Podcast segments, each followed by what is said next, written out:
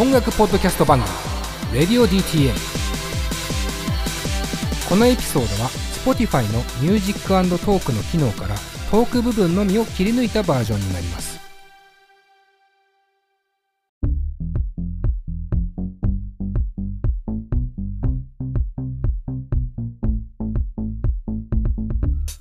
はいどうも。明けましておめでとうございます、えー、レディオ DTM 佐藤直です。いつも通りスタッフ紹介します。ディレクターは金子さん金子です。あ明けましておめでとうございます 明けましておめでとうございますはもうしたけどね。番組的にはね。でもまあ長いこと、2週間以上は空いたんでね。収録、2022年初。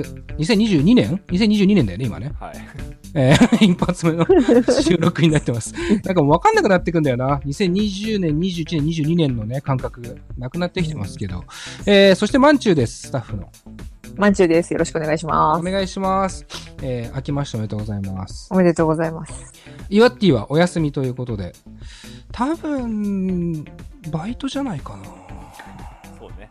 うん。多分そうだ。まあ、先週のオープニングなり、えー全体をね、聞いてない人はぜひ聞いてほしいです。先週、先々週は、えーモロハというね、バンド、二人組が来てくれまして、えーそこでちょっと、オープニングでね、イワッティが最近仕事してないみたいな話を多分してんのかな？エンディングかな？どっちだったかな？で、そこから2週間以上やってないんで、彼が仕事決まったかどうかもわかんないまま今日お休みなんで、すごく不安です。なんか、えー ぶっ飛んだんじゃないかって不安もちょっとあるんですよね。こっちからのこう仕事してないんだろうプレッシャーによって。なので、次来た時にワッティにはもう一回聞きます。バイト決まったって。うん。それでまあ決まってたらいいなと思いながら、えー やりますけども。お二人は年末年始はどんな感じだったんですか？金子さんは何かしましたか？朝倉未来勝ったじゃん。本当に。想像で喋ってたけどうん。なんかしてたの？め年末年始、金子さん。年末年始っていうか、ちょっとずらして、あのーまあ、妻の休みがあったんで、初めて徳島にはようやく帰れましたね。徳島？徳島に帰れました。帰ったっていうのは？妻がね。で俺も一緒に。ああ、奥さんの、えー実家にね？はい。えー、どうでした？徳島。いいな、徳島行きたいわ。行っ徳たことない。島めちゃくちゃ良かったよ。えー、何食べたの？いや、もういろいろ食べたけど、うん。海鮮も食べたし、うん。うん。あ、海鮮尽くしだったの、基本的には。ああ、いいねあの辺はだから瀬戸内海もあれば、うん。太平洋にも一応面してんのかな？うんわかんないけど。まあ、島ですからね、もはやね。四国なんてね。えー何が、うんもちろんあとラーメンも食べたよ。お、どこの？猪谷の。うわ、井の谷、いいっすね。羨ましい。徳島ラーメンといえばというね、うん。超名店ですよね。行ったことないです、もちろん僕はね。なんかこう甘辛い、あの、に煮つけたバラ肉がね、うん乗ってて、で、生卵とかね、乗っけて食ったりとかして、うんご飯乗っけちゃったりなんかして。ああ、最高。最高にうまいよね、あれ。甘辛いやつでしょ。甘辛いやつ。すごい美味しかったです。美味しかった？美。味しかった。えー、海鮮は何食べたの？海鮮はね、あのー、タイも食べたし、うん。クエも食べたし、ああ、いいね。うん。もういろいろよ。あの、しらす丼も食べたし、いおやーーいいね。しらす丼もあんだ。うんなんかタイとかは、それこそ愛媛とか言うよね、よくね。宇和島とか、あっちの方、和歌山とかの方。前は南の方結構ね、タイ有名だったりするよね、なんか、ね。そう、あの、ナルトで取れるんですよ。あ、そうなんだ。うーん。へーで、クエ。うん。東京で食ったらもう1万円超え確実のね、そうそうそう。魚ですけど、へえ、楽しそうにやってんじゃん。え、マンチュは？今、私はもう二人にさ、は年末年始の話振ってんじゃん。まあ、気づくと思うけど、俺何もなかったんだよ、年末年始。どこにも行ってねえし、誰にも会ってねえし。いいから、マンチューの話聞けよ。うん 私は福岡に実家があるので実家に帰りまして。あいいなあはい俺も実家帰りてえよ。実家すぐだろ。チャリンコで1時間で帰れるけど。えいいね。何食ったの？何食ったのしか聞いてないけども。うちはラーメンと、お、あともつ鍋と、お、やっぱ海鮮も食べましたし、いいですね。ちょっと満喫してきました。しかもさ、ラーメンはさ、うんあの、あれですよね。レディオ DTM としては、今年ね、ついこの間、あの、サルサの鈴賢っていうね、はいえー人を呼んで、豚骨の世界をやったばっかじゃないですか。うんうんうん。そうで、福岡の現地っぽさとかさ、う。うん。いろいろこう言った後にさ、地元に帰って、その現地のものを食ったわけでしょ。うん、そうねどうやっぱさ、こう、感じ方変わるもん？まああの、お店とかで感じるうん。風とか、うん。に、匂いとか、それこそ、がやっぱ違うんで、ああ、なるほど。もう、あやっぱ現地だなっていう気持ちにはなりましたね。いいなぁ。楽しんでんじゃん。俺なんかほんと何も言ってないよ。あの、ずっとあれですよ。仕事してたっすけど、あの、暇すぎてっていうか、外出なかったからやることなさすぎて最近あの、アベマ TV のヒロミ指原の恋のお世話始めました見てます。え、何それ？そま、また、また恋愛バラエティ？急に？またって言うなよ。お前恋愛バラエティばっか見てんな。恋愛バラエティ好きだなと思って。なんか、あの、入江洋さんっていうね、ミュージシャンの方がいて、たまにお話しするんですけど、彼もめちゃくちゃこう、配信系のね、映像作品好きで、そういう回もね、レディオ DTM でも一緒にやってるんですけど、この間ちょっと話した時に、これ見てます？って言われて、あのヒロミ指原の恋のお世話を始めましたって、あの、ヒロミってあの、あれね、大工のヒロミね、大工のヒロミさんと、だ、大工？DIY が好きなだけで DIY の、?DIY の？そう、ヒロミさんカと、タカナのねそう、カタカナの とサッシーね、が、こう、要はテラスハウスでいう、こう、山ちゃんとか、あっち側のポジションで、で、この恋のお世話始めましたって、み見たことある？まず二人。俺ないないです。これはとんでもないの見つけましたよ、入江さんが、本当に。これめっちゃ面白いから。えー、どんななの？あのね、芸能人同士の合コンっていうね、やつなんだけど。何それ？芸能人が男女4人ずつぐらい出てきて、で、合コンすんのよ。で、まあそれだけなの。で、それをヒロミとサッシーがモニタリングしてるみたいなうん感じなのね。で、こう、男は結構ね、誰って人が多いの。なんかでも俳優やってますとか、タイアントやってますとか、あと、医者もやってますとか。えーで、結構イケメンがずらっと揃う。で、女の子たちもインフルエンサーやってますとか。なんかもうリアルにこう、ノースリーブのニット着てさ、革ジャン肩からかけるやつが出てくるのよ。面白くてさ、その、もうなんつうの表から見れないじゃない。この年になるとさ、真正面から見れないからさ、裏笑いばっか見ちゃうんだけどさ、テラスハウスなき今さ、この裏笑いを求められるコンテンツっていうのはさ、こうなかなか触れてなかったからさ、興奮しちゃってさ、で、こう、なんかまだね、ちょっとずつしか見てないのね。あの、おすすめされた回しか見てないんだけど、インフルエンサー出てきたりとか、モデルさんとか、グラビアアイドルとか出てくるのね。あとダンサーとか。出てくる。で、4人がさ、こう、男が1人ずつ出てくるんだけど、その中に結構有名な人が1人混じってんの。俺が見た回は、武井壮さんが出てた。おお。武井壮が、その、あんまり、そこまでまだ、めっちゃ有名ってわけではない俳優さんの中に1人入ってくんだけど、やっぱさ、この競技強そうって思うじゃん、武井壮出てきたら。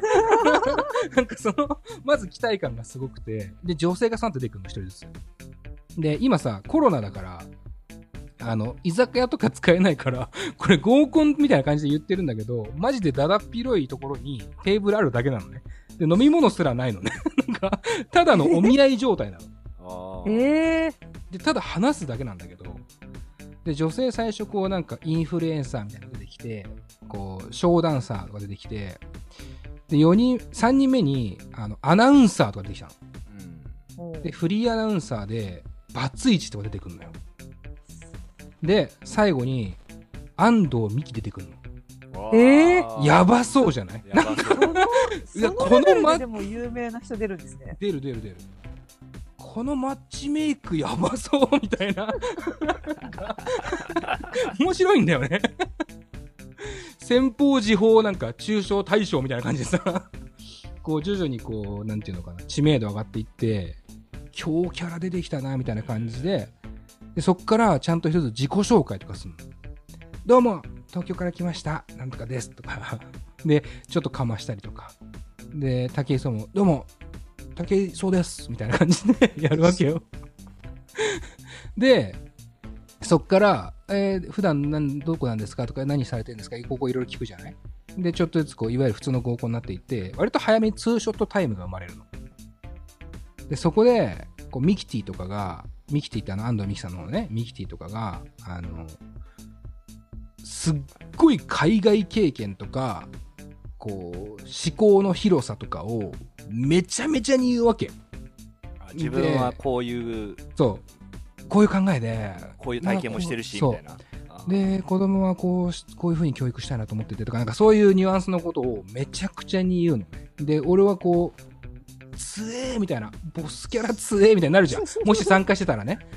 でいやまあそこそこなんかいい感じのダンサーの方あたりがいいかなとかいろいろこうさ 疑似合コン俺もするわけよ見ながらでそれにこうヒロミさんとかさサッシーとかがさこう気の利いたことをちょっと言うわけああこの女あれだなとか あで、サッシも結構ボケたりするのね。あ、この人なんとかあれダメっすね。とか、なしっす、なしっす。とか、ちょ、言いながら進んでいくのよ。でさ、最終的にさ、これどうなるかっていうとさ、男性側から LINE するんだよ。女性側の、意中の人に。で、未読スルーか、えー既読スルーか、既読返信っていう、で、既読返信でも OK か NG か。っていうどれかで判定みたいになるんだけどさマジなんか時代性と逆走してないと思って。なんで男からしか選べないのとかいろいろ謎なの。でこう女性はだからもう言われる側みたいな感じでえやるんだけどこれとんでもないっすよでまあ結果その回だけはちょっとあれだけど言っちゃうかもしれない言っちゃうんだけどミキティめんどくさいなって思ったの俺は、うんでもね、ミキティ一番人気だったの。へ。え最後の告白で。なんかさ、すごくない？この競技と思って。このスポーツ面白くない？と思ってさ。スポーツなんだ、もう。なんか、それぐらいの気分で見れる番組。で、その後、いろいろこう、エピソードもうね、50以上あるんだけど、見てたら、もう50以上あるんだよ。だからすごいんだよ。しかも一発で終わるから。ー1回で終わるから、全部でだから400人が出てんじゃん、もう。うんすごいな。すごいよ。で、芸人さんとかも出てくるんだよ。ザジーとか。市川刺身とか。で、そうすると、まあ多分、まだちゃんと見てないけど、ザジーとかね、そんなボケてなかったけど、とか面白いんだよね。市川刺身とか多分めっちゃボケそうじゃん。っていう戦略が取れるじゃん。この人面白いでモテるみたいな。うんで、結果的にご飯行きましょうで、既読の返信もらえるようにするみたいな。なんかね、俺すごいこの戦略的な合コンを見てるようで、めっちゃ裏笑いですけど、面白いっすよ、これ。ほんとテラサウス今ないじゃない？いろいろあっちゃってさ、やってないからさ。って見てたら、アベマってそんな番組ばっかなのね、結構ね。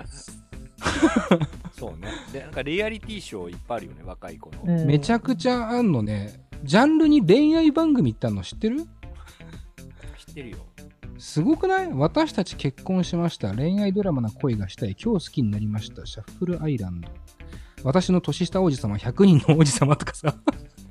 いやでもアメバはなこう節操ない感じがすごいいいよねすごいよね。西野カナのベストアルバムみたいな タイトルばっ か。恋のコーチは元恋人とか。なんかちょっといいな、それ。これね、ちょっと、あんま触れてなかったですけど、こういうの。今年はちょっとアベマの恋愛番組攻めていこうかなと思ってます。でも一個いいっすか？はい。この流れで言うとあ,、まあ、ある意味ある種のなんか気持ち悪さあるかもしれないですけどなんすかなんすか？俺も今年になってうん。俺逆にテラハ見返し出しちゃったんだよねおおそうなんだ。おー今一番最初から？一番最初ってわけじゃないけどなんか、あの回みたいなのを急に思い出してうん。どうだったっけなみたいなんで見始めたらうん。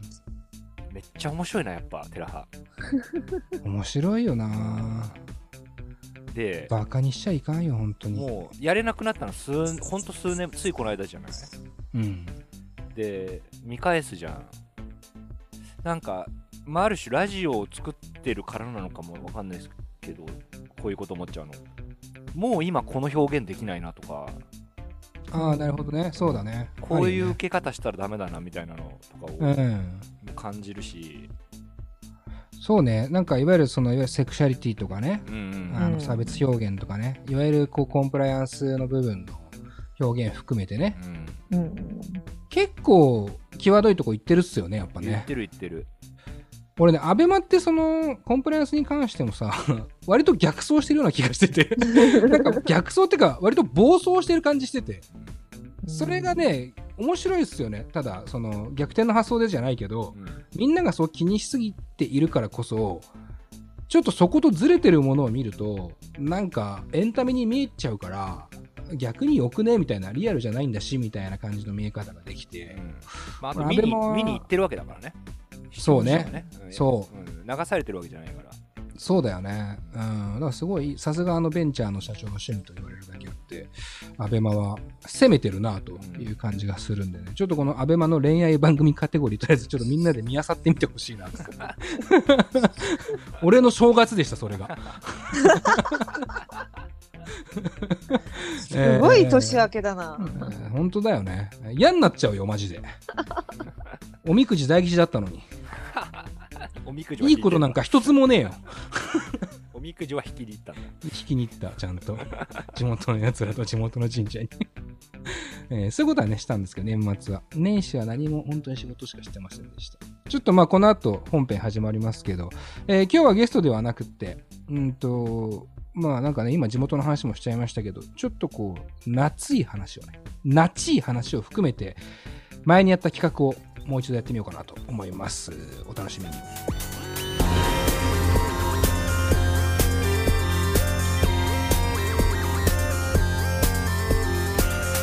ポッドキャストミュージックプログラム「レディオ DTM」この番組はスタッフ大募集中の「レディオ DTM」の制作でお送りします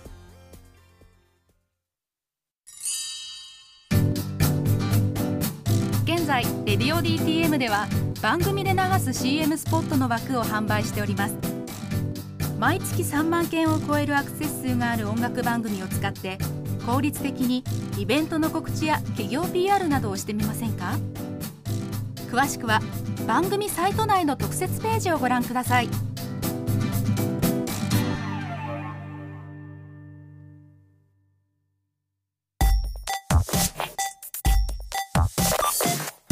と喋ろう。レディオ DTM さあというわけで、えー今回の企画なんですが、えー以前もやったね企画の第2弾になりますね。Spotify の音声コンテンツの楽しみ方ミュージックトークを活用したこんな企画です。レーベルで聴こう。第2弾。ということで、えー前回ね覚えてる方もいますでしょうか、えー前回はクリエーションレコーズっていうねレーベル、海外のレーベルですね、これはね、イギリスの、えーレーベルを特集して、えっ、と、マイブラッディ・バレンタインとか、えーオアシスとかね、代表的なところで言うと、を流しながら、その歴史をね、ちょっとこう語っていったような感じの回だったんですけど、割と真面目な回だったよね。ね、音楽を学ぼうみたいな回だったんですけども、今回は日本のレーベルでやってみようかなと。しかもそのレーベルはね、僕、そして金子、まあ、マンチューも世代的には、えーうん。完全にど真ん中という、青春ど真ん中っていう感じのね、えーレーベルを特集していきたいなと思います。で、前回は、こうレーベルの、こう、なんつうの、栄枯盛衰というか、歴史を追ってったと思うんですけども、今回はそういう歴史とかっていうよりも、まあ魅力、えーなぜ僕たちが青春時代にこのレーベルの音楽に魅了されたのかっていうね、感じなのもものを思い出話とともに振り返っていくという、えーモロハとの対比が非常にありすぎるヌルヌルの企画になる可能性が。ただ、彼らも彼らできっと影響も受けているレーベルだろうと思います。はい。まずはこの曲から始めていきましょう。聴いてください。ハイスタンダードでサニーデー。音楽と喋ろうレディオ D というわけで、ハイスタンダードでサニーでお送りしました、えー今回紹介したい音楽レーベルはお気づきかもしれませんが、こちらのレーベルです。ピザオブデスレコーズです。うーん。デス入れちゃった。ピザオブデスなのにピザオブデスレコーズですって言っちゃった。えー、これは、ど真ん中ですね、本当に。これを、まあ、このポッドキャスト聞いてる方、ほとんどの方が30代の男性と聞いてます。割合は間違いなく多いです。うん。8割は知ってるんじゃないかなと思いたいぐらいですけども、ピッツァオブデスですね。えー、まあちょっと説明簡単にさせていただきます。ウィキペディア的なものを参照してます。ハイスタンダードが1994年に設立。ハイスタンダードっていうのは先ほど流した曲のバンドですね。3人組のバンド。もともとはトイズファクトリーのレーベル内レーベルとしてスタート。そうだったんだね。まあよくね、なんかトイズとの関係性は言及されたりもしますけども、トイズファクトリーっていうのは日本のまあ別のレコード会社で、もうちょっとこう、規模感のでかいというか、ミスチルとかでね。うん、だからメジャーに当たるんだよね、きっとね。えー、として、まあ、そのレーベル内レーベルとしてスタートしたと。えー、まあ、これまでリリースしてるバンドはハスキング B とか、えー、サムっていうバンドとかね、えーもちろんハイスタンダード、それぞれのソロもそうですし、えー、ひいてはもう、今現在でも新しいバンドもね、えーリリースしてると思いますね。えー世代的に20代とかの方はワニマとかが一番ね、ピンとくるのかなと思うんですけども、えーとにかく、こう、キーワード、これからどんどん紹介しますけども、一貫性のある音楽だなと思ってます。一貫性のある音楽をずっと次々とリリースしているレーベルですね。で、1999年にハイスタンダードの Making the Road というアルバムの発売を機に、完全なインディーズレーベルとして独立を果たす。あそうなんだね。俺これ知らなかったわ。本当この段階でインディーズになったんだ、完全な。そうですね。うーん。これは何？メイキング・ザ・ロードは独立後に出てんの？それとも独立後。独立後なんだ。だから、そうですね。だから、正式なインディーズレーベルとしての Pizza of Death の最初が Making the Road なんですよ。はあ、そういうことね。そうそう儲けたね。儲けたよ。ハイスタンダードってよくハイスタってね、ハイスタ、ハイスタ。マンチどうですか、えーまあ世代は一緒だけども性別が違うとなかなかハイスタに触れ合うことも少なかったのかなとかも思うんだけども。もうそもそもそのど真ん中の時代に私があんまりロックじゃなかったんで、何だったの？マンチュは。えー、何だったんだろう。でも、中学、高校とかってことでしょ？そうだね。なんか部活で吹奏楽やってたから、うん、あそっち系とかばっかりと、あ、うん。アニメが好きだった、アニメばっかり。アニソンとかね。とかまあそんな感じでしたね。ああ、そうなんだね。そう、だからあんまり出ては来なかったかな、うーん。感じです。もしかすると周りの男子高校生とか男子中学生とかは聞いてたみたいな。あ、なんか音は聞いてたみたいですけどね。ああ、そうか。そう。旦那さん、俺らと同世代だもんね。そうです、同い年だと。が学年が一緒だと思います。ど真ん中ですね、完全にど真ん中で。僕、いまだに覚えてますよ。メイキング・ザ・ロードってアルバムを下北沢のね、あそこなんて名前だっけな、角っこにあるね、えー北口の角っこにあるね、CD 屋さんで買ったんですよ。僕多分、自分のお金で新品の CD 買ったのあれが初めてかもしんない。メイキング・ザ・ロード。うん。新品のアルバム買ったの初めてかも。それまで TSUTAYA で借りれたもうね、俺は笹塚だったな。笹塚？笹塚のラオックスだな。ラオックスだったんだ。ラオックスに売ってるんだ。売ってた売ってた。俺なんだっけな、あそこ、今ね、なんか謎のバーになってる、すげえ名前思い出したけど、もう絶対思い出せない、一生。レコード屋さんがあってね。まあ当時は、えー下北沢ね、あの、ハイスタンダードっていうバンド、ピザオブデス自体が下北沢にね、えーあるレーベルでもあるから、割と僕地元も下北沢だったので、そういう意味ではね、こう、馴染みも深いっちゃ深い。まあ、街を歩いてりゃ見かけたこともあるぐらいのね、えー人たちではあるんですけど、ハイスタンダードも。買ったの覚えてますね。で、まあ、要はさっき言った、戻すけど、インディーズレーベルとして独立を果たして Making the Road を出すと。で、これ今、マンチはどうだったのって話聞きましたけども、 Making the Road が 100, 100万枚は売ってますもんね。うんうん。インディーズってことですよね。インディーズバンドが100万枚売ったわけですよね。アルバムを。うん。今じゃ考えられないんじゃないですか？なかなか。そうねえーましてやミュージックジャンルというか、えー音楽はキーワードとしてまず出してますけどもパンクですからねまず一つあるキーワードはパンク音楽のアルバムが100万枚売れたんですよ。それぐらいセンセーショナルな。今そもそもアルバム100万枚売るアーティスト自体いないでしょ。100万枚すらないでしょアルバム。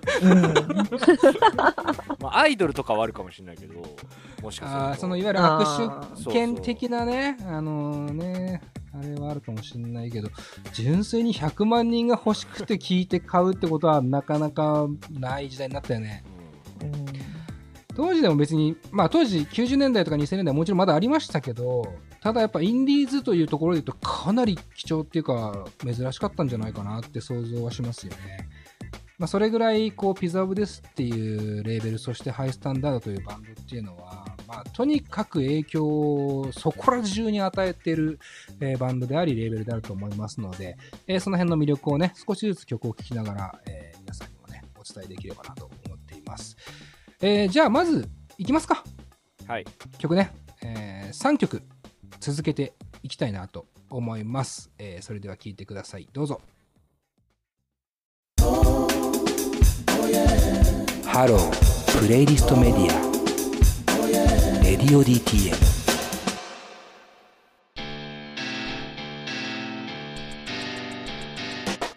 さあというわけで、え3曲聴いていただきました、えー曲はバーベキューチキンズでピッツァオブデスズテーマですかね、えーそしてサムというバンドで I wanna keep my head up そしてハイスタンダードで Stay Gold という3曲でしたね。はえー。曲はえー。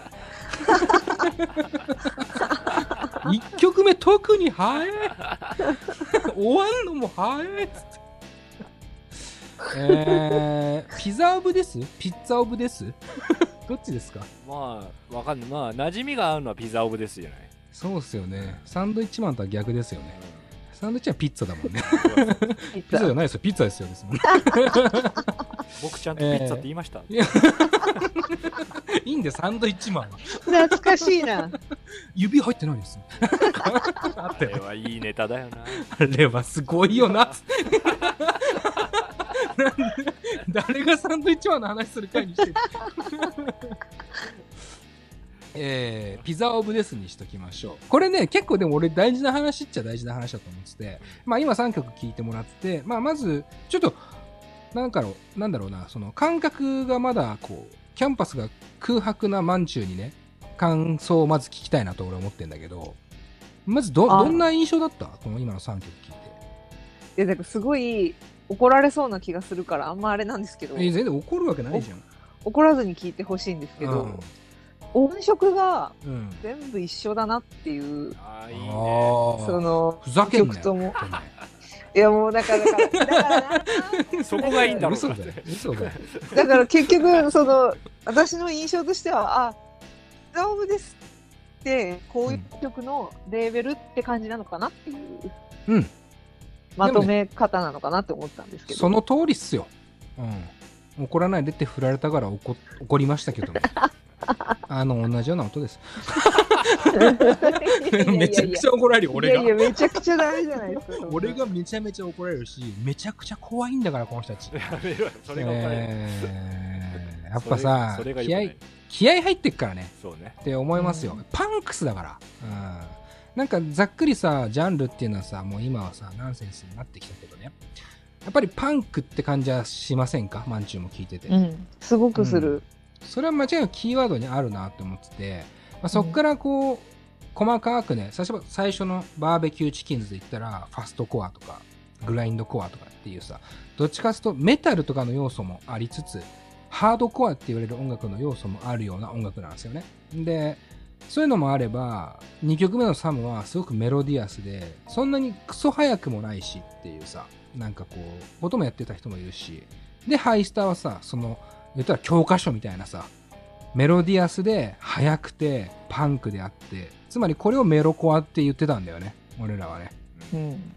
だメロコアってジャンルっていうのは本来なかったジャンルだったんだけどもこのピザ・オブ・デスを中心としたこうメロディアスで速くてこう激しいパンクをやっててっていうことが徐々にメロコアっていう文化すら作っていったっていうのは結構偉大だよなと思いますよねまずねでその中で僕らがなぜさらにここに魅了されていったかっていうのが僕の中で結構ねいくつか、えー理由があるんで紹介していきたいなと思うんですけどまず1個共通点があったと思うんですけど気づどうですか？金子さんなんかどうですか？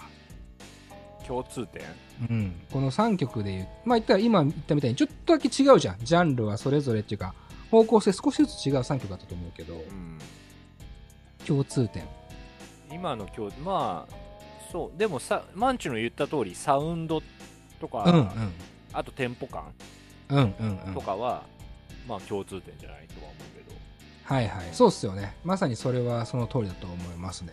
でもう一個、さらに、歌っていう点で、えー見出すと、英語だったと思うんですよね。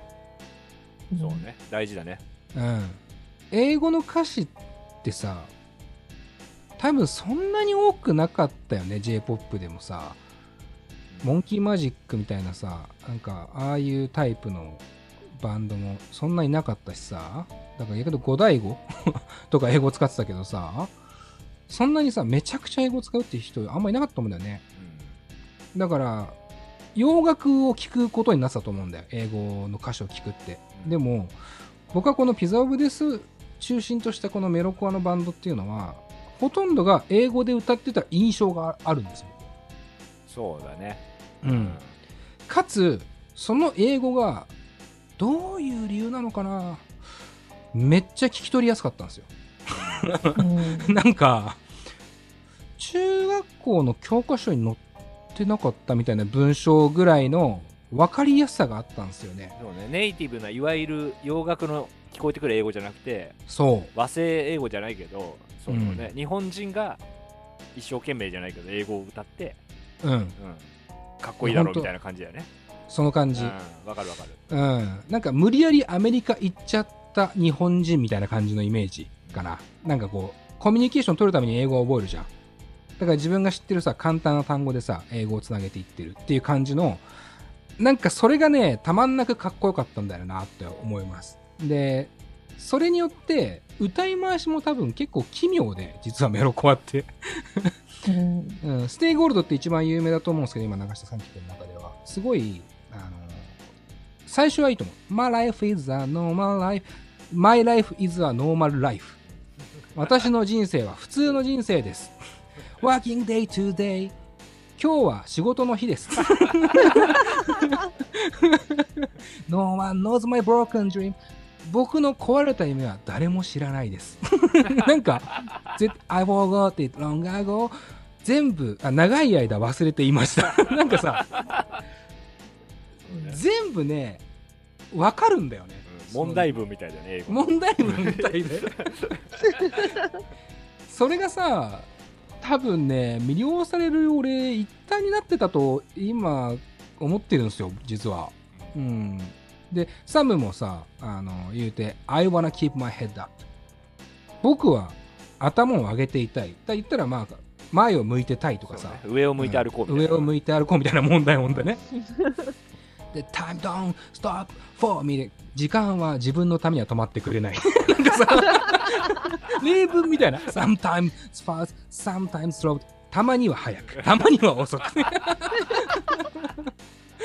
で、こうなんかさ、いいないいよね。いい最高うん。だから、これね、これね、大事なのはね、キキッズっていう表現があるんですけど、うん何かのキッズになっていたんですよ、僕らは。明らかにそのストリートであるこのメロコアのキッズになってたんだけどキッズでも分かれたことが結構ね大事なんだと思うんです。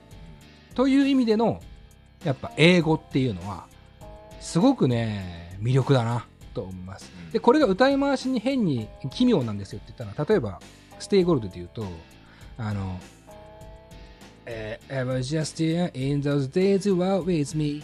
The memory makes me smile っていう最後サビ前の部分。がね The memory makes me smile The mem The でかくね？みたいな。そのそうね。あんまり発音しないもんね多分ね。俺そう。ザメモリーってさなんかメモリーじゃん。だから言い方的にはザはほとんど言わないと思うんだけどザメモリーメイクスミこの辺の歌い回しとかさ俺すげえいいなっていうか完全に要は自分のやりたいメロディーに英語を乗せた結果っていう部分のラインだと思うんですよ僕はこここの部分に関して言うと。全くそうだね。うん。これってただこの後話していくことの理念にもつながっていくんですけどこうパンクでありかつポップである。これポップっていうと本当またもしこの目の前に僕憧れてるケン横山さんがいたらぶっ殺されそうな気もするっていうかなんかねあんまちょろいこと言ってんじゃねえとか言われたら怖いんですけどただやっぱりメロディーが非常にポップであることを英語で表現するとなるとかつそれをキッズでもわかる言葉で表現するとなると歌い回しが意外と独特になっていくっていうのは僕はメロコアの特徴かなと。これでいや、うん。日本人の歌う英語って普通にさメロコアじゃなくてもさうん。普通の一般の歌手でもさサビのさあのー分かりやすいところ英語だったりもするじゃん。あるね「You're always」とかね。あの宇多田ヒカルとかはね。で宇多田ヒカルはめっちゃうまいからさあれまたちょっと独特なんだけどさ。うん。今ハッと思ったのはうん。あのまあもうちょっと若い人にも伝わるように言うと YouTube のテーマソングって知ってる？あ知らない。あのひあのヒカキンさんとセイキンさんが歌ってるんだけど、まあ、セイキンが歌ってるのかな？メインは。正金って誰？あのヒカキンさんのお弟かお兄さんだか忘れたけど。あそうなんだ、うんそのご兄弟。なるほど。へえがあのミュージシシャンもともと。あそうなんだね。そうそう。へそれで一緒に歌ってるんだけど。うん。YouTube YouTube って歌なのよ。あいいね。うんなるほど。でもさトントントントントントンじゃないですか。うん。音で言うと。うん。でもさ YouTube って YouTube じゃん。そうね。だから2音のはずなんだよね。確かに確か英語的に言うとね。にそうだね。でもそれを YouTube ブーね。そうこのブーが大事なんだよねっていううか、ん。そのザメモリーのザーとね。日本人にとってはそのブをちゃんと言うみたいなのうん確かにうん。確かに。みたいなのが日本人感っていうか。これはね、うん。間違いなくあれですよね。あのカタカナにできるかどうかってところがでかいですよね多分ね。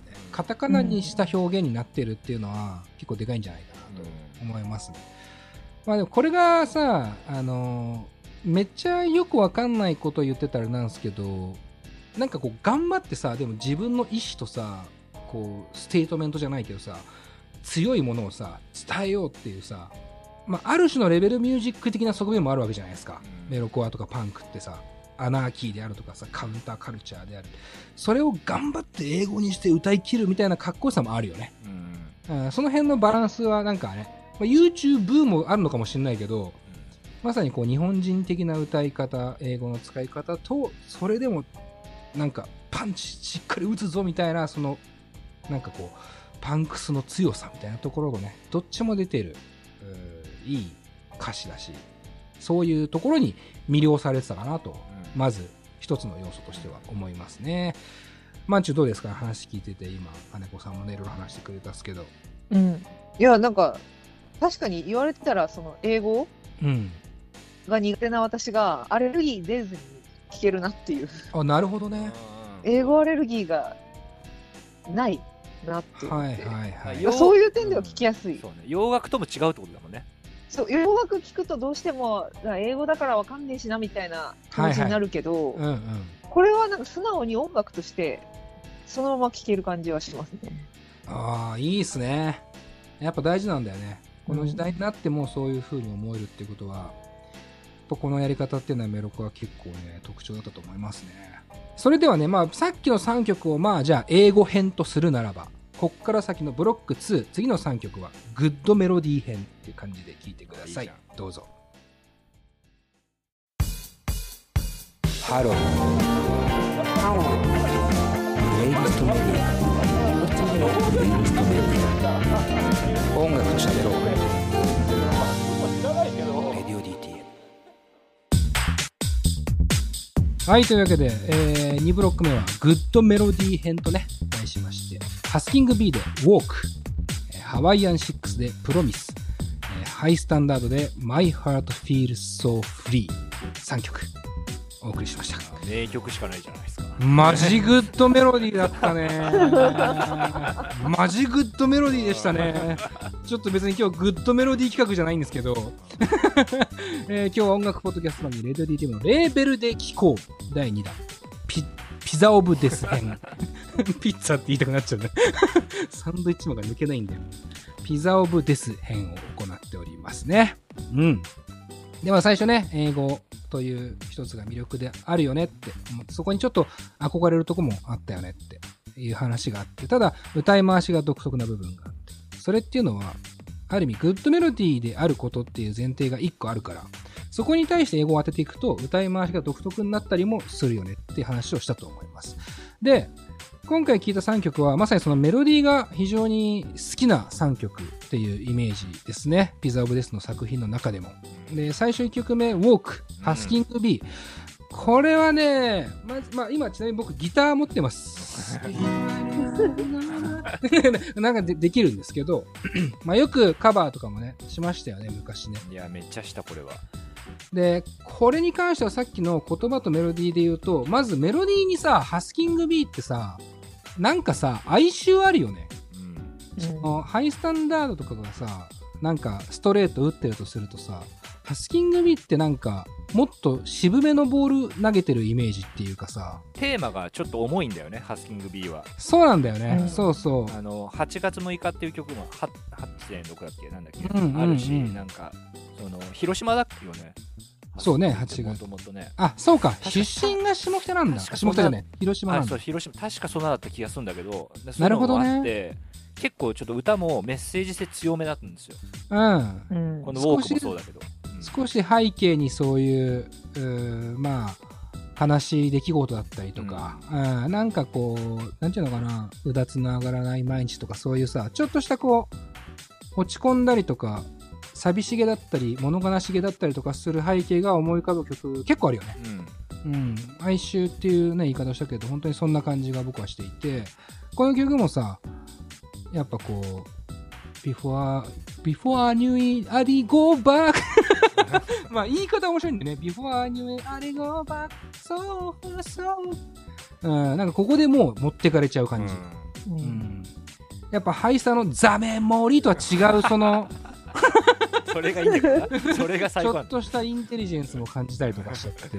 だから文学的って言ってもいいのかもしれない。なんつうか。そうねそういう曲もあるしね、あるよねあるよね、うんそうそう。そういう感じのイメージで、やっぱだからメロディーにもその哀愁っていうのがすごく漂ってるなっていう感じがしてますね。で、2曲目のハワイアン6。あ、ごめん、最初ハスキングビューの印象、まんちゅう聞こうかな。どうだった？あなんかグッドメロディーってなんだろうって思ってたんですけど、うん。聞いたらあそういうことねっていうのがすぐすぐ分かった。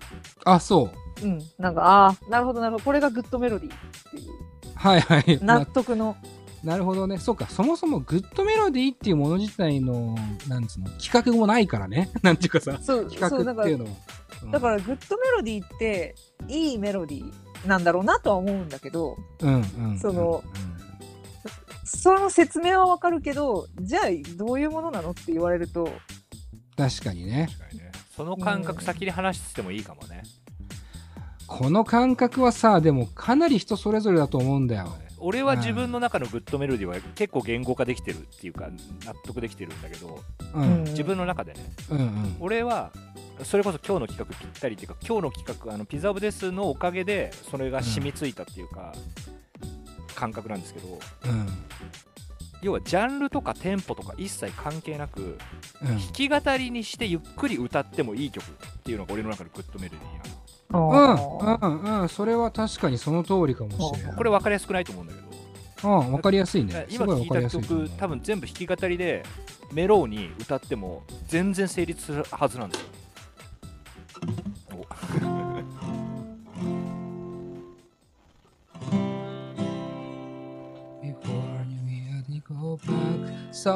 far, so good. いいじゃん I don't wanna go back. It was same day after day. I could have said, la la la la. めっちゃいいですね、でも。確かにね。これはそうかもね。弾き語りにしていい曲であるっていうのはかなりいいと思いますね。その通りだと思うな、僕も。あのだから結構あれだよね。そのメロコラの曲って速くて、モッシュピットで暴れてとかっていうことが、ある意味ライブでも注目されるんだけども、結構さ、弾き語りライブとかもしてるんだよね。うんそのボーカルの方がギター持ってとかさ、やって、で、同じ曲やってさ、やっぱりいいんだよね。いい、うんね。やっぱりいいんだよな。決して速くて盛り上がってるからいいってだけだけじゃねえぞっていうのは、そうそうそうこのグッドメロディー編では伝えたい部分だね、確かにね。うん。で2曲目、プロミス、ハワイアン6。ハワイアン6ってピザオブデスの中でも、ちょっとだけ後ってイメージなのね。でも僕、ハワイアン6もグッドメロディーだなと思ってるんですけど、あの、特にね、武士っぽいのがあるのがハワイアン6ってイメージがあって、せっかくギター持ってるからあれなんだけど、節あの節節回しなんていうのかなコード感とかにも近いんですけどでででででででででここねででででででででっていうさこのでねねねねねねこの音っすよね、ここが、これがハワイアン6うんわかるわかるっていう感じがしてて、で、あとは、こう、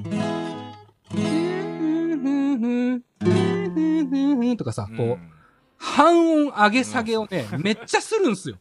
うんこれがね、ハワイアンハワイアン6のいいところっていうハワ感じが。イアン、うん、そうね俺ハワイアン6すごい女性に受けてたイメージがあって、うんメロコアの。中でもうん。女性も聴きやすい曲を作るイメージがあってうん。で今思うにその感じさっきも言ったけど弾き語りにしても成立するって言ったけどハワイアン6以降に出てきた女性の弾き語りシンガーめちゃくちゃハワイアン6っぽいと思ってるんですよああ、なるほどね。俺、うん、確かにそういう人いるよね。ユイとか、ああ。あうんゆい、ゆいはだからそこになんか俺はね、UK ロックが入ってるってイメージがあるから。今、ハワイアンシックスの なんかコード弾いてて、胸熱になってます、僕はもう。高校生みたいな気持ちになってきましたよ。ちょうどあの、聞いてる時に金子さんがめちゃめちゃいいこと言ってましたけどね。あの、バンドがやりたくなる。ああそうねうん。だからそのばうんやっぱ大事なキーワードだと思うけど、うん。なんか聞いてるとやっぱバンドしたくなるよねっていううん。それってすごく大事だったなって今思うと、すげえ大事だよね。うんーうんうん。いや、わかるわ。めちゃくちゃ同意する。だって今、俺、アコギ出して弾いてんだぜ、ハワイアン。ハワイアンヒヒックスって言っちゃったけど。熱くなるよな。しかもそれがさバンドやりたいバンドで売れようぜじゃないんだようん。ただうん集まっ友達と集まってうん。大きい音鳴らしたいっていうこの衝動感みたいなのがうんそうっすねし。たくなるっていう音楽ジャンルってめちゃくちゃいいなって思ういいよね。うんいや、すげえわかるわ。だからやってたんだよって思うし。そううんね、バンドやったんだよね、結局それで。うんで、今回その、ブロックもう一個あるんですけど、まあそっちもそっちでグッドメロディーから繋がっていくようなもんなんですけど、実はもう一個ね、設置しようかと思ってたのは、コピーしやすいでしょ編みたいな。うん のやつで、このメロコアとかピザオブデス中心のこのムーブメントの音楽っていうのは、耳コピができるかどうかっていう、今僕のプロミスもそうですけど、だからコード間違ってたらごめんなさいなんですけど、これができるかどうかっていうのは、結構大事な要素だったよね。大事中学生ね高そう、中学生、うん高校生がいわゆるパワーコードっていうコードがあるんですけど、全部同じ形で全部のコード大体弾ける。あのーこういうメジャー、F の形ってありますよね、焼きたで。これメジャーで、1個外せば、マイナーになる。で、これが全部の、で、I feel so free ってできちゃうって、その感じとかは、やっぱり、あのこういう音楽では大事だったのかなっていう気はしますよね。でそれをだからさっきのプロ、あの、今、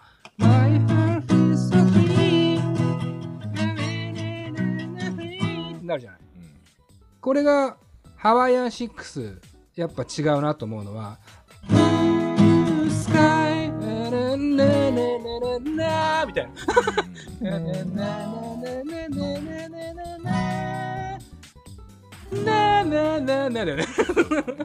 この辺の半音上げ上げたとかいうのがなんか僕はこうメロコアの中でも、ちょっとこうキャラクターを持ってましたよねっていう感じがちょっとすごい J ですうん J-POP 感があるっていうかね。何なんだろうねこれ、うんた俺ね、そう、どうなんだろう、J-POP 感っていう感じなのかな？わかんないけど、あの、ハスキング B はちょっとフォークな感じがするっていうイメージ。ハワイアン6はね、俺はね、さっきもオフでは言ったんだけど、ゴシック感というかね、なんかちょっとあるんですよね。なんか、だジャケットに引っ張られてる部分あるんですけどね。なんか、ジャケットがなんか絵画っぽいんだよね。それもかっこよかったんだよな、なんか、当時。うん、とか思い出しましたけども。どうっすか、まんじゅう。僕、ギター弾き始めちゃってますけど。いや、もうなんか、本当好きだったんだなって思って。ただでも、ハワイアン6が女性人気あったのは、うん。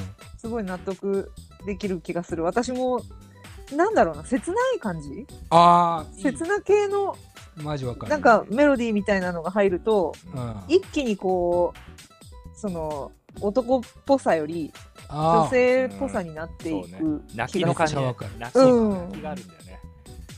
いいですね。いいねバンドやろうぜ。マジで？いやー、やりてえな、バンド。バンドマンチもバンドやってるしな。バンドじゃねえか。音楽か。意外とね、音楽やってましたからね。やってたり、やって、ま、やってたり。まあ、金子さん今やってないけど。ねえ。え、でも DTM 勉強したいって言ってたじゃないですか。うん、確かになんか言ってたね。まあね。うんまあ、そんな DTM とかどうでもよくない？バンドやろうぜそそういうことじゃん。何の回だよ、今日、マジで。バンドやろうぜって。レディオ DTM バンドになるかもしんねえわ、も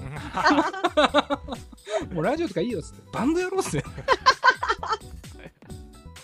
えーぐらい胸が熱くなる、え3曲お送りしました。じゃあこの後なんですけど、もう3曲流したいなと思ってて、この、えー英語とグッドメロディーのどっちの要素も入ってるって僕はイメージなんですけど、えっ、とね、英語っていうのはやっぱりこう、背伸び感にもつながるけど、なんか、外国っぽくか、外国っぽくてかっけえな、もあるけど、さっき言ったみたいに分かりやすくて、意味も分かっちゃうっていうところを、まあ、取ってたわけだよね。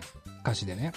で、それはグッドメロディーとして活かすという一つの、まあ、ある意味、えーていうのかな、目的があったという話をしたと思うんですけど、つまり彼らっていうのは、グッドメロディーにまず敏感であったと思うんです。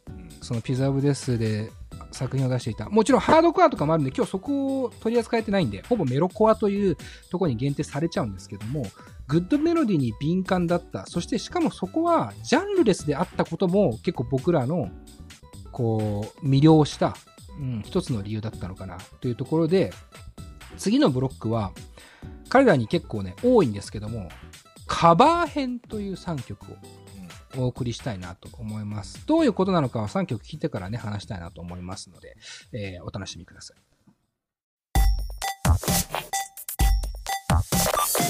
音楽と喋ろうレディオ DTM はい、というわけで、3ブロック目はカバー編というね、ことでお送りしました。1曲目、ハイスタンダードで My First Kiss。これはね、えー、アニメでおなじみ、キテレツ大百科のエンディングソングですね。初めてのチューですね。コロスケが歌ってる感じのやつね。えー、もうアーティスト名と安心パパになるんですか？はいこの曲は。はい。元ネタは。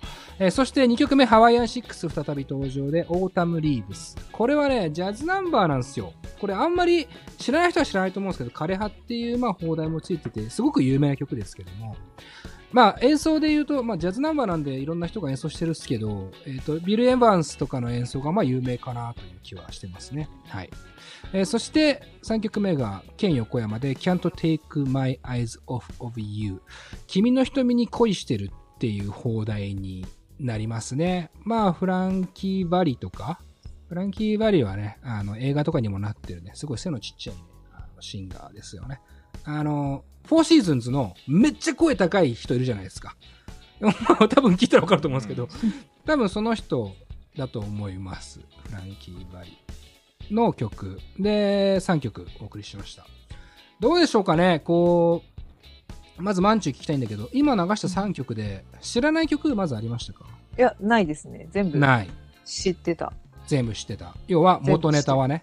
うん元ネタはは知ってます。知ってますよね。金子さんもどうですか？いやもちろん知ってます知ってるよね。これね、さっきも言ったようにね、彼らはね、何でもありなんですよ。結構文脈関係なくねって俺は思ってます。その感じで3曲選びました。で、カバーソングをよくやるんですよ。ピザオブデスだけじゃないですけどね、そのいわゆるメロコアと言われたりとかするジャンルの人たちは、結構カバーソングが多くって、しかもコードも原曲に忠実にやるとかっていうよりも、少しこうパンクに寄せて、シンプルにかつストレートなコード感に変えていったりもするんですよね。その感じがよく出てたかな。一番出てたのはやっぱハワイアンシックスの Autumn Leaves じゃないですか。でででダダンダダダンダダダンダダダンってのがね。あの、ダダンダダダンの前は遅ければ遅いほどいいですからね。でうーわんってねそうそう。パーパンパンパンから。てんてんてん。バババババババババこれですよ、やっぱり。これがいいんですよ。Can't take my eyes off of you も一緒ですから。この感じがやりがちですね。ちなみにね、あの、2ブロック目のハスキングビームのウォークも一緒なんですよね、実は。Before I knew it, go back ってね、ライブではめちゃくちゃ遅いんだよね。でででででタンって急に速くなったりするんですけど、まあこれも、まあある意味メロコアのあるあるという感じもしますけども、このなんていうのかな、グッドメロディーに対するアンテナだと思ってて僕は。うんこの、初めてのチューンももちろん有名だし、枯葉も、この君の瞳に恋してるって曲も全部有名だから当然みんな耳に入ってるんだけどさ、この曲をやろうってなることが少ないと思うんです。僕、この原曲をコピーしてる人たちはほぼ見たことないんですよ。って思いません？ただ初めてのチューもね元ネタをコピーしてる人はいないと思うんです。ハイほとんど。スタをやるもんねみんなねそう。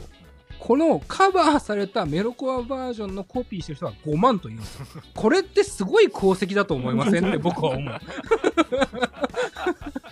印象がどうっていうのは置いといて。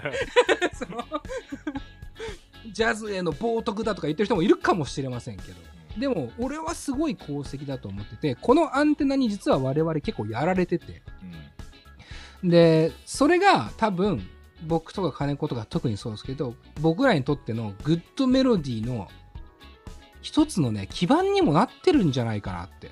そうね、だから僕がさっきあののブロ前のブロックで言った、うん。その弾き語りにしてもいい曲っていうロジックがあるじゃないですか、はいはいではい。それをそうなんだっていうふうに着地したのはってことはその逆もしかりだよなっていううん。そう、発想のもとそうね。やってんだなっていうところですよ。いいメロディーはいいっていうね、そうそういうところは、パンクにしてもメロコアにしてもいいんだよね。そうそう。で、しかもね、それが結構さ、俺、あの、曲にも活かされてると思ってて、だからこの人たちは作曲能力って意味でも、いろんなグッドメロディーを吸収してるから、いろんなグッドメロディーを生み出せるんじゃないかなって思ってて、キャンテイクマイズオフ、せっかくギターちょっと持ってるから弾くとこ。み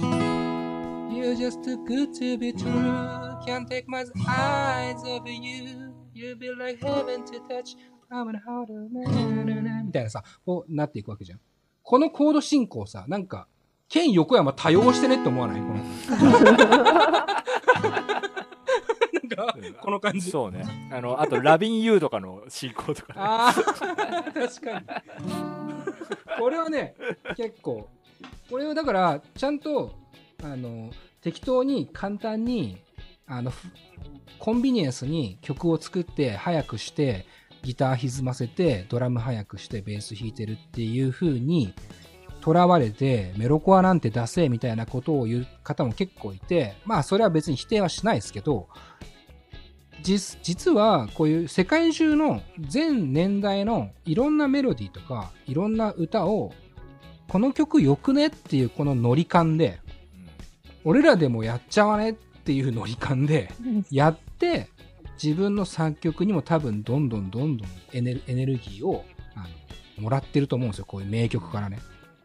これはどうですか？メロコアっていうのは結構薄っぺらいと思われがちだったと思うんですけどそう考えるとかなり分厚い歴史を感じませんかって僕は思うっす。うん。その中でね、印象的な俺の中でのエピソードがあってえ僕の小中高とずっと一緒につるんでた、まあ、連れがいるんですけど、えうんうん。まあ、一般的に言うと、まあ、親友と言われるジャンルになるんでしょうね うん。言い方が親友じゃねえな、まあまあ、恥ずかしいからですまあ、幼馴染みね、幼馴染。みそのねこうちゃんってやつがいるのよ。うん。なおさんも知ってる友達よ、で俺はそのこうちゃんと一緒に小中高といるから、うん。こうちゃんの家にも入り浸ってんだけどうん。こうちゃんのねお母さんがね音楽にすごい精通がある人でうん。あのまあウッドストック世代ですね、うん。うん、でその俺らがハイスタにはまっていくじゃないですか。えでそれを、まあ、冷たい目で見てるわけですよ。こうちえゃんのお母さんが、はい。はいはいうん。でまあしょうもない音楽だと。うん。明確に言われてたんだけどそのこうちゃんのお母さんがハイスタを1個褒めたことがあってうん。この子たちは曲はようわからんけどうん。カバーはめちゃくちゃうまいって言ったんだよね、へえうん。そうなんだ。うん、でってことはじゃんって俺は思ってたんだけどその時から、うん。うん。でもなんかそのなんかそういう世代が違う人にもうんちゃんとアプローチできてるのが1個あるってやっぱでかいし。うん。ううん。んなるほどね。うん。確かにね。だそれは多分ツボをつけてるってことだよね多分ね。その曲曲のツボをちゃんとつけてるっていうところだよね。多分カバーかカバーがうまいっていうのはね。むちゃくちゃにしてる、名曲をむちゃくちゃにしてるっていう表現もできるじゃん。確かにね。でもそれは言わなかったから、うん。うん、いやーいいね。意外と全世代的にも刺さってるっていうね。ウッドストック世代ね。まあくしくも確かケン横山さんはウッドストックの年に生まれてますからね、えー69年生まれじゃないですか。うん。だから完全にやっぱその後の世代なはずなんですよね。そこがつながってるっていうのはね面白いね。あのいい音楽という証明でもねあるような気がしてますよね。えー、マンチュいかがですか？まあ全部ねカバー聴いてきたけども3曲とこのパンクカバーっていうのはさ、逆に言うと、マンチューからしたらどう思うの？いや、本当メロディーがうん。ここまでいいと、うんうん、うん。もうどんなアレンジされても、やっぱりいい曲だなってなる。はいはい。私、マイファーストキスなんか、なんか、原曲よりもすごいうん。訴えるものがあったし、なんか、ああ、うん確かに。なんかすすごいなと思って、はいはいはい。いい曲だなって思いますね。確かに、あの、原曲の初めてのチューってさ、あの、うんコロスケがさ、あの、エンディングでさ、チューされたりとかしててさ、うんキュンってなっててさ、ちょっとさ、小学生のさ、とか幼稚園じゃないけどさ、チューしちゃったみたいなキュンと感があるじゃん。うん、あのキュンとかもいいんですけどね、それはそれで。そう。それはいいんだけどね。ハイスターはさ、なんか、リアル初めての中感あるよね。This is my first kiss! チューみたい いや、なんかすごい、ね、熱量も結構あるから、な。あるよね。なんかそそこがなんか訴えるものあるなっていう。うん。甘酸っぱいうん。恋と、うんまあその、まさにパンクスで培っていたこのね、多分、訴える強さとっていうのが、相まっちゃうのかもしれないよね。うん。これリアルタイムで俺ら買ったじゃんあの買ったよ。ね This is あの Love is a ラブイズ Battlefield バトルフィールドね。っていうミニアルバムに入ってるんだけど、ラブイズアバトルフィールドよ。うん恋愛の曲ばっか入ってるんだけどうん。おったまげだよね最初聞いた時マイファーストキスそうね。うん確かに。あれ、あれをさ、聞いてさ、俺ら、カバーできる曲探したよな。なんか俺そんな記憶あんだよ。なんか、俺だけが知ってるグッドメロディーのみんな知ってて、でもカバーされてないメロコアではみたいな曲探さなかった。探しなんかた探した俺マイウェイにたどり着いたもんあー、マイウェイ誰ね。その頃からこんなことして、そんなことしてたんですね。してたいやこ。れはねあるあるよ男子は俺、明日があるさに行った時。でやってた。やって、ウルフルズがやったでしょ。そう、でもあれのパンクバージョンとして やったりして、してましたね。だからそういう意味では、あの、もしかしたらだけど、音楽を掘るっていうきっかけを与えてくれてるのかもしれないなと、まあ、ちょっと古代解釈かもしれないですけど。め間違いなくしてると思う。やっぱ、うん。その範疇を広げてる方がかっこいいってなったもん。うん、その音楽の守備範囲広い方が、そうだね。ううん。でそれを自分たちに解釈してかっこよくしちゃえばいいじゃんっていう、うんめちゃくちゃ今考えると合理的だし画期的なアイデアを当時。ムーブメントとしてやってるってめちゃくちゃすごいなって思う。しかもフランキー・バリもね、うん。枯葉のね、ジャズスタンダードも、まあ、要はこの対比として初めてのチューは出したけど、原曲は聞いたことあるけど、誰か知らないこと多かったし、あの、ハイスタは、この間、昔っていうかちょっと前にレディオ DTM の選曲したから今回しなかったんだけど、クリアデンス・クリアウォーター・リバイバルの、うん Have you ever seen the rain? って曲、あれもさ、やってるじゃん。うんあれ、ハイスタの曲だと思ってたもんね。とか、スティービー・ワンダーの I just call to say I love you とかさ、あの、やってたじゃん。うんカバーで。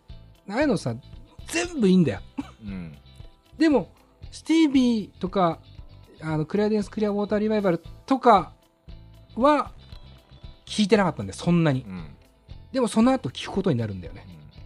これはだから、青春の門としてはね、非常にいい入り口だったよね。うんと思いますね。で、その話をね、もうこれ、もう最後になるんですけど、ちょっとオフトークで選曲した時にしてたらね、あの、マンチューからね、そういえばって話があってね、うわ、その通りだねって思ったんだけどね、ピザオブデスの話ですから、今日は。で、ピザオブデスなんだけど、あの、今でも運営はもちろんされてると思ってるんですけど、最近で言うと、ワニマっていうバンドが、多分めちゃくちゃ人気だと思うんですよ。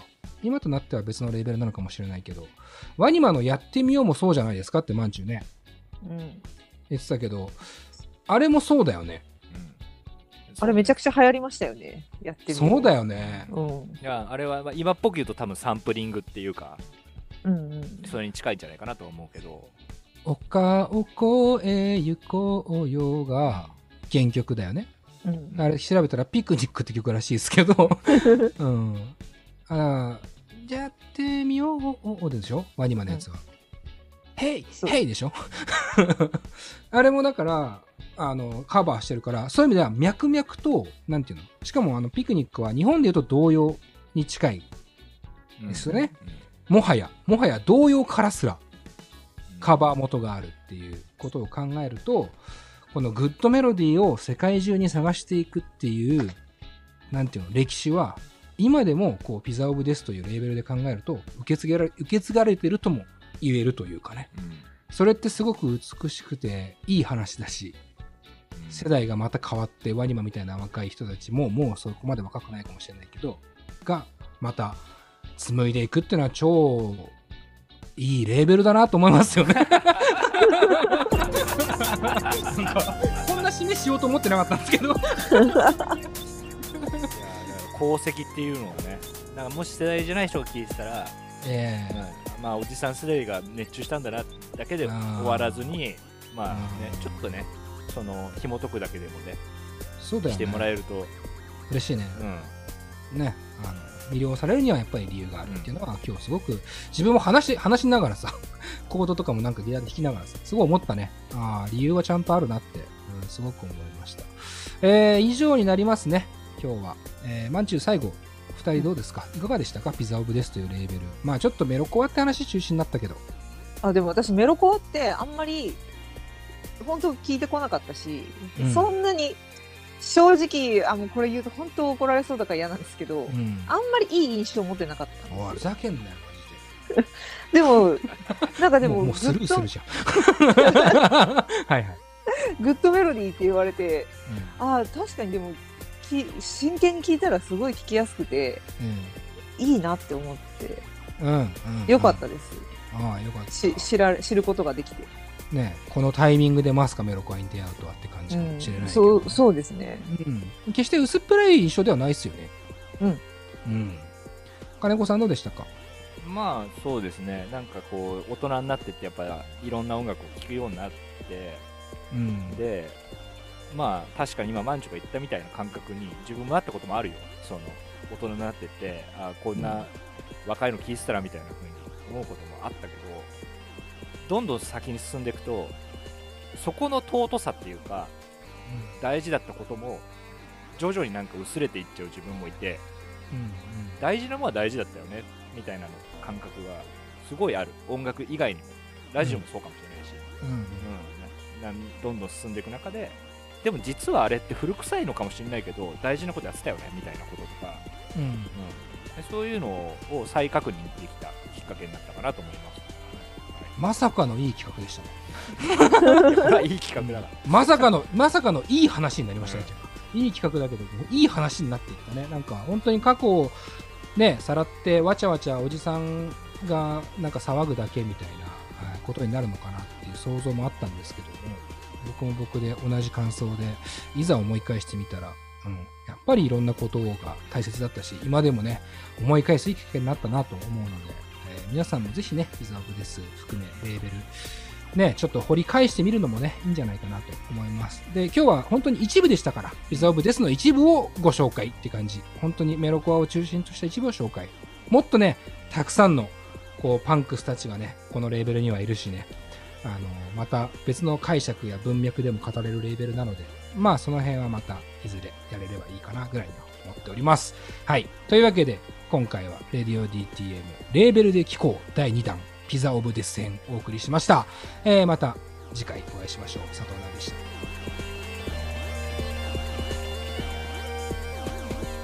この番組は「レディオ DTM」の制作でお送りしました。